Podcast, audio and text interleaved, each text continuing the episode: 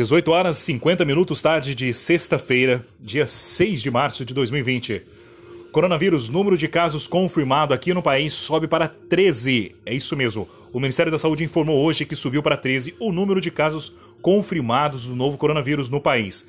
Há casos confirmados em quatro estados: São Paulo com 10, Rio de Janeiro com 1, Espírito Santo com 1 e Bahia com 1.